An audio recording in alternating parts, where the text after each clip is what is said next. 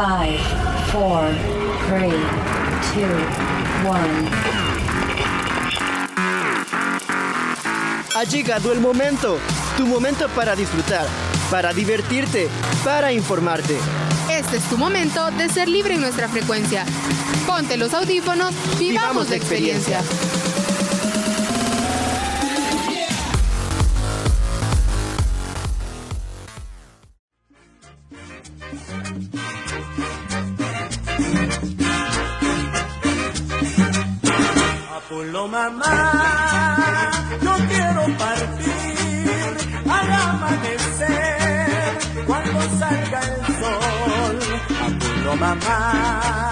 Quiero conocer, quiero conocer. Hola mi combo, estamos muy emocionados por saludarles nuevamente en su programa de frecuencia libre, en este especial de Semana Santa. Espero que se encuentren súper bien. Hoy traemos una sorpresa gigante para la familia de Frecuencia Libre, pero ya se lo diremos en un ratito, así que tranquilos, tranquilos. Mi nombre es Ariel Olivares y es un gusto acompañarles, pero, pero no estoy solo, ya que me encuentro con... Sandy Cortés. Hola, hola amigos y amigas, ¿cómo están? Bueno, miren, les cuento que yo, al igual que Ariel, también estoy muy emocionada porque este programa lo traemos cargado de sorpresas y diversión. Sí, y es que hoy tenemos un tema muy muy interesante y es un tema que creo de que a todos los salvadoreños nos encanta, ya que vamos a hablar acerca de la Semana Santa, que para los salvadoreños significa mucho. Unos van a participar en las actividades religiosas, otros descansan en la casita comiendo los deliciosos platillos típicos de la época, dándose viento en la hamaca y otros visitamos lugares de nuestro país, como playas, turicentros o ríos y todo lugar donde haya agua para refrescarse. Por cierto, Sandy, descansará aunque sea un ratito en estas vacaciones, lo digo por las tareas de la U. Ay, sí, fíjate que mi mayor plan en estas vacaciones es descansar porque la verdad ya lo necesito. Pero si se da la oportunidad de salir a conocer algún lugar, ¿por qué no? O sea, hay que salir a relajarse y disfrutar de todo esto que podemos encontrar en el país y más que todo en estas vacaciones. Pero, pero, pero, bueno, Ariel, mira, ¿qué decís si mejor les contamos a todos nuestros escuchas a dónde nos encontramos? Porque, bueno, la verdad, claramente no estamos en nuestro estudio. Escuchamos ahí, ¿verdad? Algunos ruiditos de fondo, los pajaritos, risas. Les contamos ya.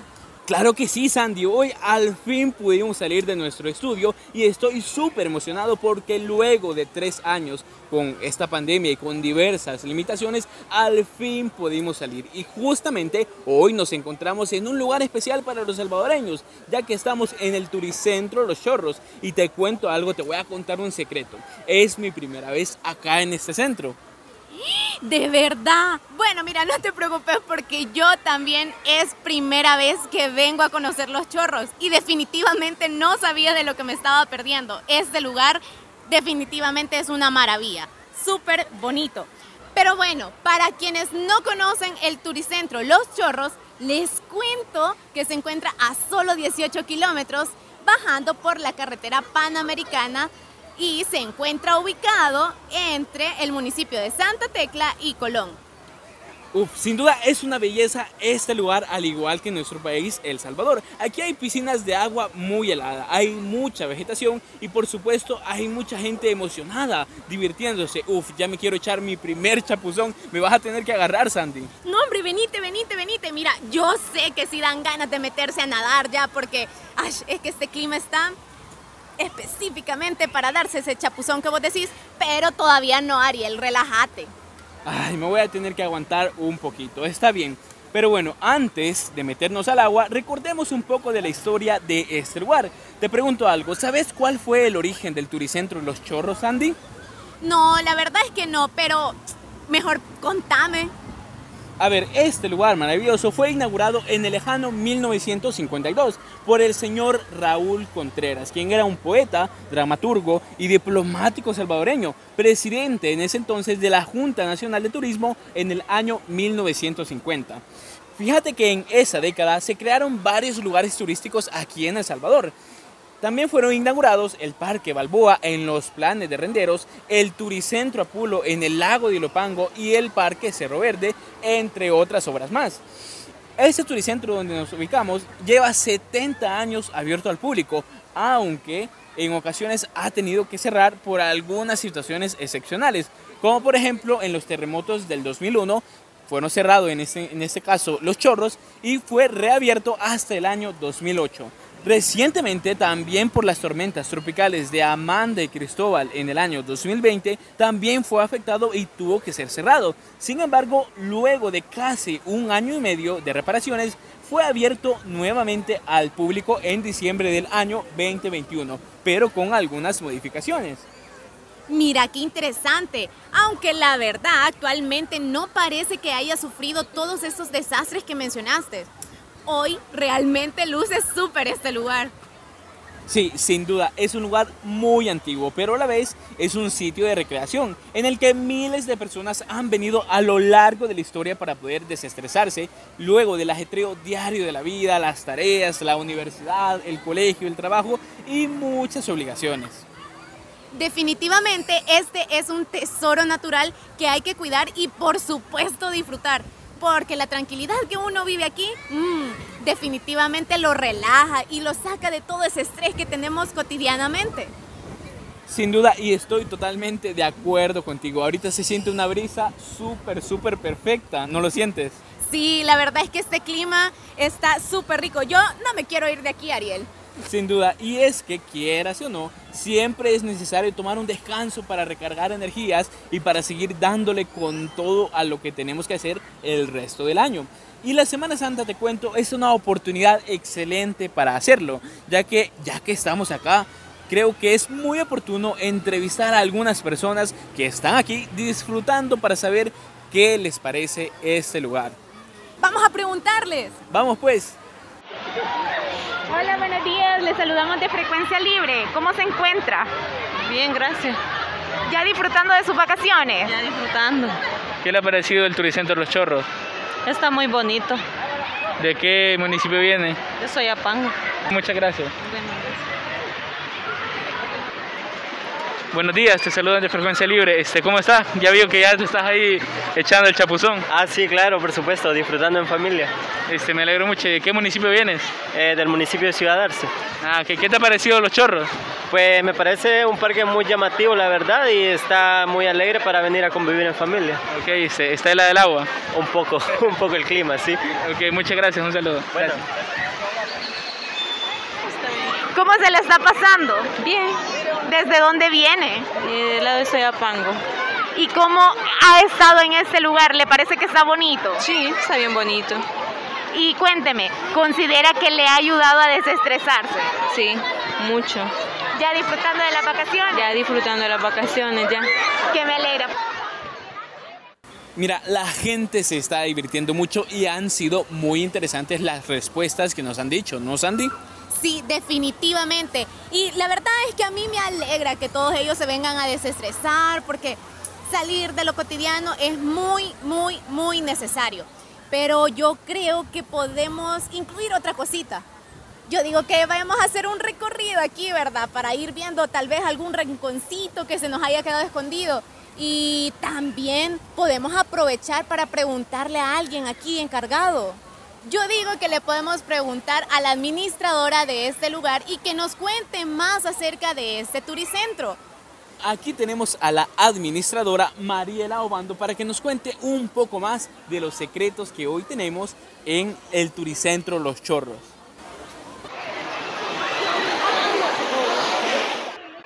Pues bienvenidos de antemano, pues agradecerles la visita. Acá pues nos encontramos en un parque natural que cuenta con tres piscinas que es a través de un nacimiento, es agua totalmente corrida. Tenemos eh, esta hermosa eh, vista con tres piscinas, las primeras dos son de nacimiento e isla. Luego tenemos la que está acá abajo, es la familiar que cuenta con una área de niños y la área para adultos. El parque como tal cuenta con dos áreas de eh, comidas o locales como tal que ofrecen diferentes tipos de platillos, opciones para que los clientes puedan consumir. Adicional, pues eh, los clientes pueden traer sus alimentos con el requisito pues que nos ayuden con el tema de la basura. ¿Se podría considerar pues este parque, este turicentro como familiar? totalmente familiar. Está prohibido el consumo de bebidas alcohólicas y el consumo de tabaco. Y bueno, a propósito de esa montaña que vemos ahí al fondo, ¿será que en el parque podemos encontrar algún senderismo o algo para que las personas puedan conectar más con la naturaleza? Por el momento están clausuradas por tema de seguridad, sin embargo sí es un proyecto futuro que nos vemos para poder ofrecer esa eh, opción adicional al parque, pero sí sería de una manera pues guiada y segura. Ok, este, quizá pues para darle otro punto a la entrevista, tal vez podría pues invitar a la población salvadoreña, a los jóvenes, eh, a la población en general, ¿no? pues para que puedan venir a, disfrutarnos de este, de este, de este turicentro. Con mucho gusto, pues les hacemos la atenta invitación a que visiten este hermoso parque recreativo Los Chorros, que estamos pues esperándolo con el equipo preparado, pedirle el apoyo, ¿verdad?, de que podamos tomar las medidas de bioseguridad, el uso de traje de baño y con mucho gusto pues nosotros aquí estaremos para recibirles. Bueno, excelente. Y en el caso de la seguridad, ¿cómo nos encontramos en este turicentro? En el tema de seguridad, pues nos apoya eh, la FAES, que es la Fuerza Armada del Salvador. Eh, ellos pues están apoyando en el área del ingreso y también pues rondeando las zonas comunes. Bueno, excelente, muchas gracias. Entonces ahí está la atenta invitación para que todos ustedes que nos escuchan, si tienen algún momento libre, puedan venir a relajarse y disfrutar de este maravilloso lugar. Mira, qué interesante todo lo que hay aquí, Ariel. Yo creo que ya te puedo dejar que te vayas a dar tu chapuzón. Al fin, Sandy, al fin me dejas echarme ahí mi chapuzón. Así que me vas a tener que esperar porque ya me voy.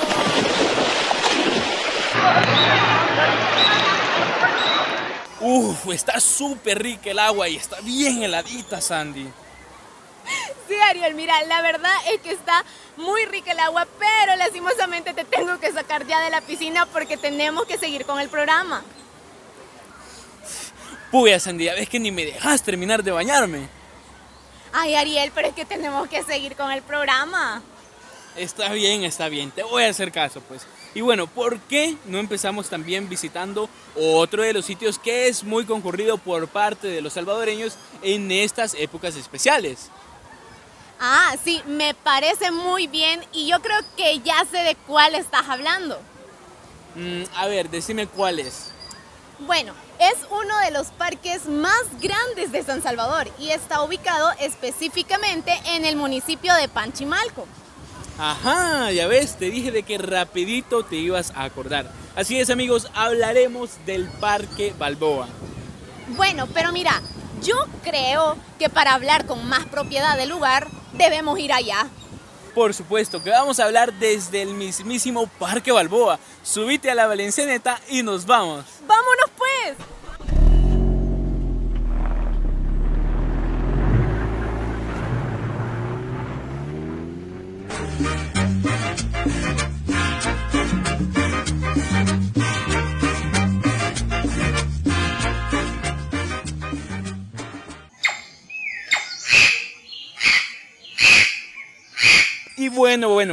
Estamos en el Parque Balboa y está ubicado en el cantón de los Planes de Renderos en el municipio de Panchimalco, a solo 11 kilómetros del centro de San Salvador. Aquí también llegamos en 20 o 30 minutos, dependiendo del tráfico. ¿Verdad, Sandy? Sandy, ¿y a dónde estás? ¿Qué estás viendo en esos árboles?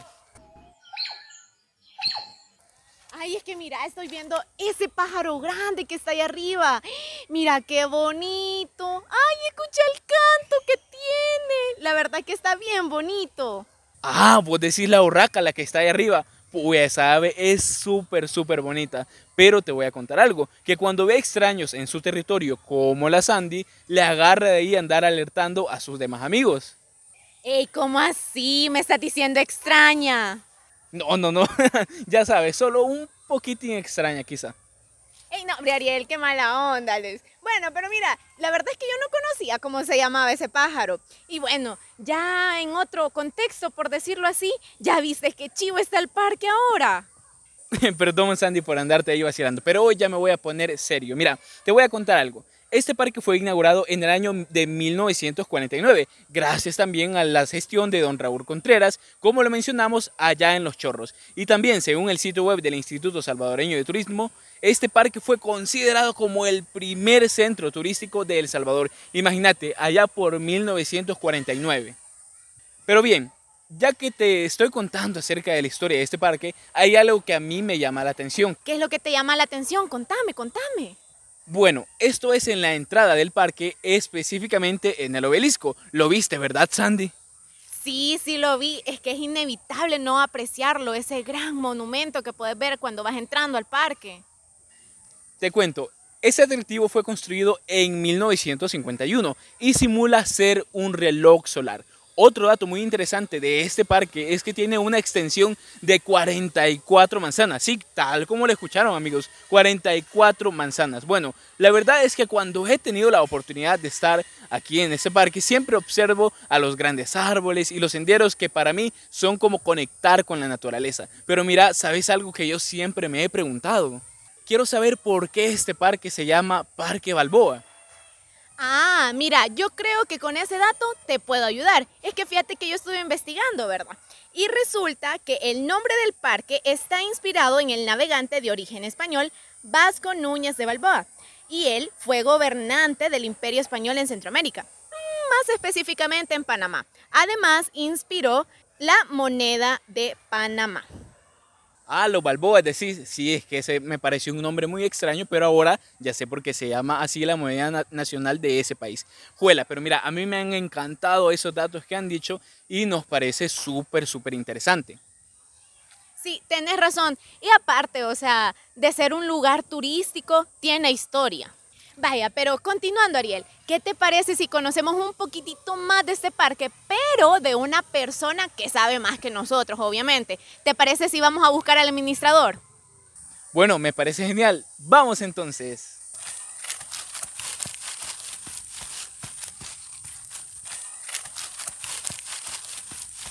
justamente nos hemos encontrado al administrador del parque, Jesse Escobar. Este, bueno, más que todo queríamos saber una pequeña pues descripción del parque, qué es lo que tiene y qué espacios son los que se brindan aquí en este lugar. Contamos con juegos para niños, tenemos el famoso laberinto que pueden venir a conocer, tenemos pistas de patinaje, canchas de fútbol y para la gente que de la flora y fauna tenemos 44 manzanas en las que ustedes pueden recorrer y apreciar toda la flora y fauna que, que tenemos acá en el parque. ¿verdad? Y cuéntenos un poquito más, ¿cuál es el concepto que maneja aquí en el parque? Ok, el concepto es el libre esparcimiento de tanto las personas mayores como los jóvenes. Eh, contamos con amplia gama de, de pupuserías, platos típicos, eh, derivados del maíz, así como atol, atol de lote, eh, elotes locos.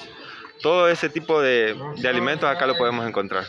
Bueno, con respecto al tema de seguridad y pues eh, de sano esparcimiento, se podría considerar a ese parque pues como familiar y queremos saber ¿no? Eh, qué es lo que aporta ¿no? la seguridad eh, en estos espacios. Sí, en el apartado de seguridad pueden venir, este es un parque completamente familiar, contamos con el apoyo de la FAES, con tres elementos de, de los soldados, más el apoyo de la Politur, que siempre anda dando rondas en todo el parque. Entonces, en ese sentido, sí estamos bien cubiertos en seguridad. Y yo tengo una curiosidad. Yo vi ahí arribita que las canchas ya estaban mejor a como estaban antes. ¿Desde hace cuánto más o menos se le dio esa remodelación para que las personas que vienen puedan disfrutar más? Ok, te comento. Esa cancha eh, hace alrededor de dos años que la tenemos ya alfombrada para que la gente pueda disfrutar de ella. También tenemos una cancha de básquet a la par de la de fútbol y otra techada en la zona de, del laberinto. Ok, mira, qué interesantes estos datos que nos acaban de compartir, Ariel. Sí, sin duda, yo creo que cada día me está gustando mucho más este parque. Mira, yo definitivamente no me quiero ir de aquí. ¿Qué decís? ¿Nos quedamos otro rato? A mí me dan ganas de quedarme un poquito más. Chivísimo, entonces vamos a dar otras vueltas, ¿te parece? Me parece.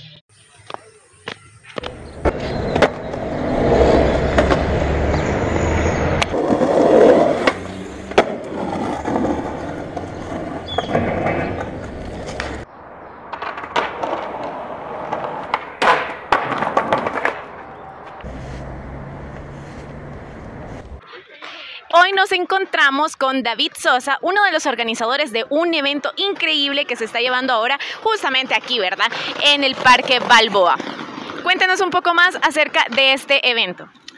Bueno, pues este es un evento que hace bastante tiempo no se realizaba aquí en este parque, porque había como que muerto un poco la escena de skate, pero mediante la asociación ASO Skate, eh, con ayuda del ISTU, Estamos, ya estamos realizando un calendario para seguir realizando este tipo de actividades al aire libre, donde no solo los que patinan pueden venir a disfrutar, sino que toda la familia, los niños, e incluso señores que pasan, se quedan observando un rato y ya preguntan a ver de qué se trata este, este deporte.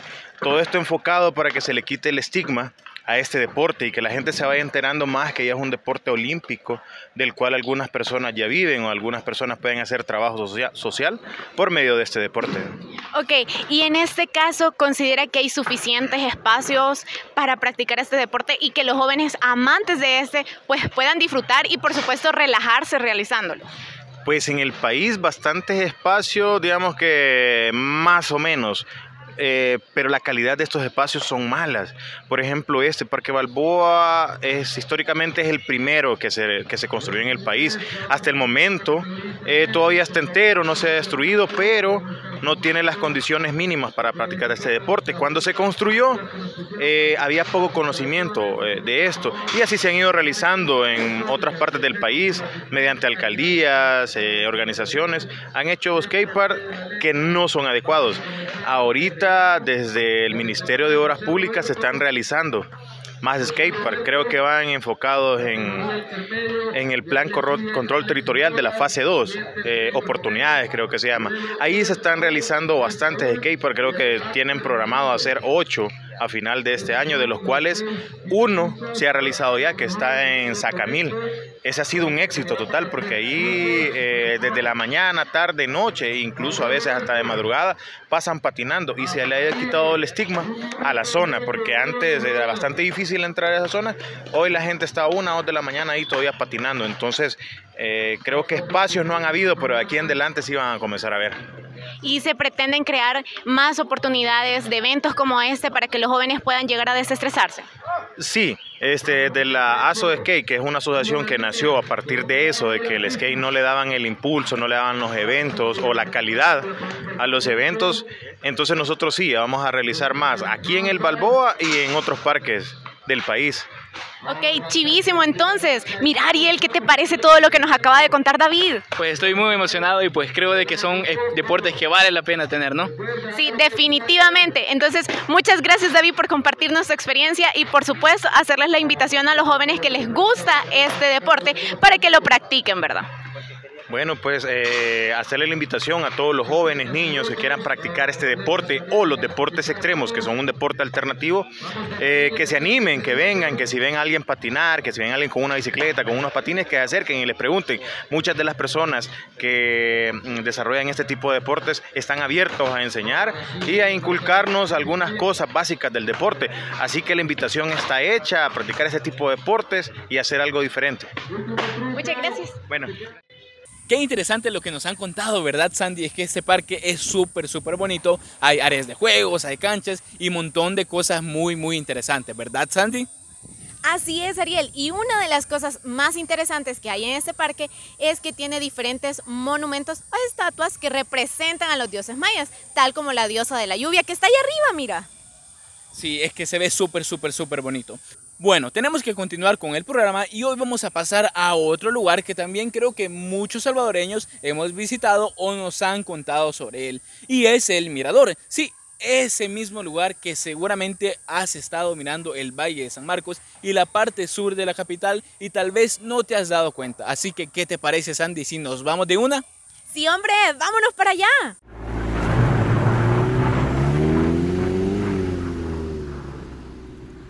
Bueno, bueno, hemos disfrutado de diferentes cosas aquí en este día de vacaciones. Hemos disfrutado en el agua, en el parque de montaña y ahora justamente nos encontramos en el mirador a los planes de renderos. Terminamos este recorrido con una sensación de relax, al fin nos encontramos en el famoso mirador de los planetas renderos. Mira, Sandy, este es el famoso mirador. Al lado norte tenés la vista de una parte de la capital, al lado oriente tenés el Valle de San Marcos y aquí siempre hace viento y el clima es súper fresco porque estamos en la cresta de una cordillera a casi mil metros sobre el nivel del mar. Sí, es cierto. Y es que la verdad aquí está bien bonito y como vos lo acabas de mencionar, está bien fresquito el clima. La vista hacia el valle es súper bonita y sobre todo de noche. ¿Te imaginas todo ese valle lleno de pequeñas lucecitas que se alumbran?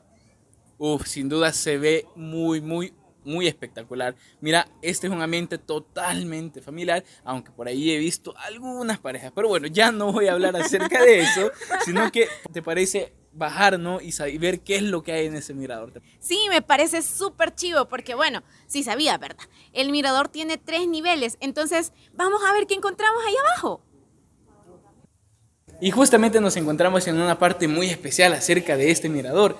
Eh, nos encontramos aquí con la persona pues, que administra este lugar. Eh, ¿Nos puede decir por favor su nombre?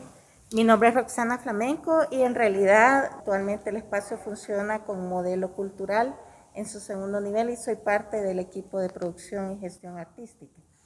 ¿Qué es lo que hacen pues en esta, en esta gestión artística? Desde el año 2018 se generó un convenio entre el Estado, este es un edificio del Estado, es propiedad de hecho de Corsatur, y hay un convenio con el Ministerio de Cultura desde hace muchos años. De hecho, platicando detrás de, de micrófonos, hablábamos que era conocido popularmente como una sala de exposiciones y desde el año 2018 es un espacio multicultural. Todos los fines de semana hay una agenda permanente de un montón de expresiones artísticas que va desde el teatro, desde el circo, desde la danza y pues se llama Casa de los Vientos, así se llama el espacio que se refieren únicamente al espacio cultural, más no al edificio histórico. El edificio histórico se llama Mirador de los Planes de Renderos, como ustedes decían anteriormente, que data su construcción desde finales de los años 50, específicamente alrededor de los años 1958.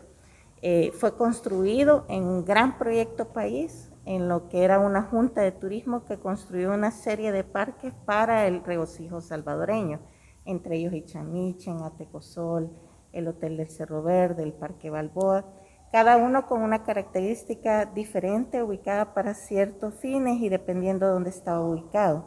En el caso del Mirador, para los años 50 fue una hazaña arquitectónica, porque el edificio está flotando, es decir, está sobre un abismo y los cimientos pasan atrás de la carretera. Ok, qué interesante la verdad esto que nos están contando, ¿no crees, Ariel? Sin duda me ha aclarado muchísimas, muchísimas dudas que ha tenido. Bueno, mira, ahorita vamos saliendo y mira, hay más gradas por las que tenemos que bajar, ¿verdad? Entonces, allá veo unos canopis. ¿Qué te parece si vamos a ver qué hay dentro de esos canopis? A mí me parece una súper buena idea y creo de que vamos a encontrar buenas cosas. Sí, chivísimo. Entonces, vamos a ver. ¡Ey, mira! Hay un montón de artesanías. Mira, yo ya no ando pisto, va. Sí, pero vamos a ver cómo podemos conseguir, ¿no te parece? Sí, chivísimo. Bueno, aquí podemos encontrar muchísimas cosas súper, súper interesantes. Camisas de nuestra amada selección que lastimosamente no pudimos clasificar, pero aún siguen las esperanzas, ¿no te parece, Sandy? Sí, aún, aún siguen las esperanzas para tal vez en algún año ir al mundial. Pero mirad, Aparte de eso, hay diferentes llaveritos, cosas representantes y clásicas del Salvador, como lo son los trompos. Fíjate, ¿y vos jugaste trompos, Sandy? No, fíjate que no. Y honestamente, vaya, aquí entre nos, no lo puedo jugar, o sea, no puedo hacer que ruede. A mí sinceramente sí me encantaba jugar trompo, yo creo que es algo de que me encantó bastante, bastante, bastante cuando era chico y creo de que es parte ¿no? de la cultura salvadoreña, por así decirlo. Mira, sinceramente Sandy, este recorrido y este día ha sido muy, muy chivo. Mira, llegó la hora de despedirnos y nos vamos a quedar aquí ¿no? viendo qué podemos comprar. ¿Te parece, Sandy? Sí, me parece súper bien. Agradecemos mucho que hayan compartido estos minutos con nosotros y esperamos hayan disfrutado muchísimo como lo hicimos nosotros. Recuerden que pueden seguirnos en nuestras redes sociales como Frecuencia Libre. Yo soy Ariel Olivares y les invito por favor a cuidarse jóvenes y jovenazas. Y yo, Sandy Cortés, fue un gusto. Nos escuchamos. Hasta, la, próxima. Quiero disfrutar de un hermoso día en Apulo mamá, quiero bañar en sus limpias aguas, en sus dulces aguas de Apulo mamá.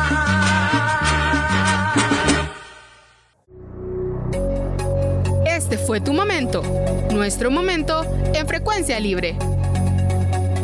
Esperamos que hayas disfrutado. Quédate pendiente de nuestra próxima edición. Frecuencia libre.